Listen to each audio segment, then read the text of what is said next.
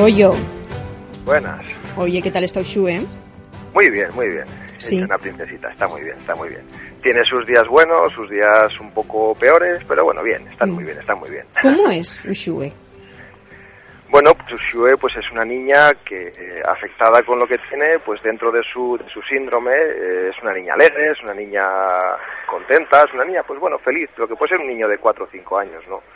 Dentro de lo que puede tener eh, el síndrome que ellos tienen, claro. Mm. ¿Y ese síndrome de qué manera le afecta? Bueno, mira, es, es un síndrome que al final es, es una cromosomopatía, ¿no? Tienen una, una delección del, del cromosoma, en su, en su caso en concreto es el 22Q13, y eso lo que afecta en estos niños sobre todo es esas, las sinapsis neuronales, ¿no? Sus conexiones neuronales son un poquito, están un poquito, por decirlo de alguna manera, el, el disco duro está dañado, ¿no? Entonces les afecta a nivel psicomotriz, en el habla, eh, normalmente estos niños tienen problemas de, de comunicación, pero bueno, son, son problemas que bueno, que, que son trabajables, eh, e intentamos que, que ellos sean pues eso, pues felices, pues niños pequeñitos que, que son lo que son, ¿no? Mm. ¿Y qué os dicen No. los médicos sobre su esperanza de vida, sobre un posible tratamiento? Hombre, en concreto en este síndrome hay muy poco estudiado, somos muy poquitos, ¿no? En, en todo el estado al final ahora somos 54, 55 familias eh, diagnosticadas, ¿no? Dentro de la fundación que hemos que hemos montado, pues igual somos unos pocos menos, ¿no? Pero pero no hay unos datos objetivos como para valorar, eh, pues eso, claramente qué, qué es lo que nos espera, ¿no? Eh, por eso estamos, nos juntamos, nos, nos hemos unido en una, una asociación precisamente para eso, ¿no? Para elaborar eh, un trabajo y estudiar a ver qué es lo que realmente va a pasar con estos niños, que todavía no se sabe. Bueno, en un principio la esperanza de vida se cree que es la misma de un niño normal, ¿no? No hay, Mm. no hay un problema, no hay una degeneración clara en ellos. Son niños, pues hombre, que tienen la- el problema que tienen, pero no hay no hay nada claro, ¿no? Que, que nos vayan a decir por dónde van a ir. Mm. El primer año fue el más duro, ¿no? Hasta que uno asimila lo que hay Sí. y sí, intenta la- encararlo.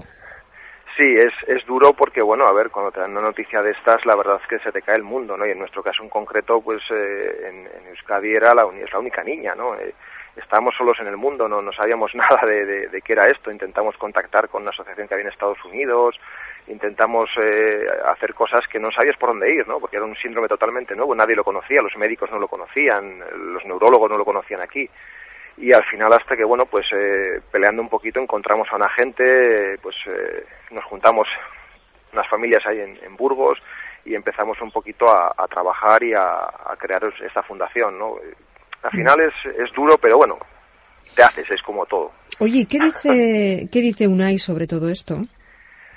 Pues Unai es un niño que se ha implicado mucho, mucho desde pequeñito. Hemos intentado también implicarle a él y, que él fuese parte de, bueno, de lo que es, ¿no? De, de- no, no- pues decir el problema no es el problema, pero, pero sí que hemos intentado que Unai sea, pues, el hermanito mayor y siga siendo el hermanito mayor aunque su niña, aunque su, su hermana tenga, tenga una discapacidad, ¿no?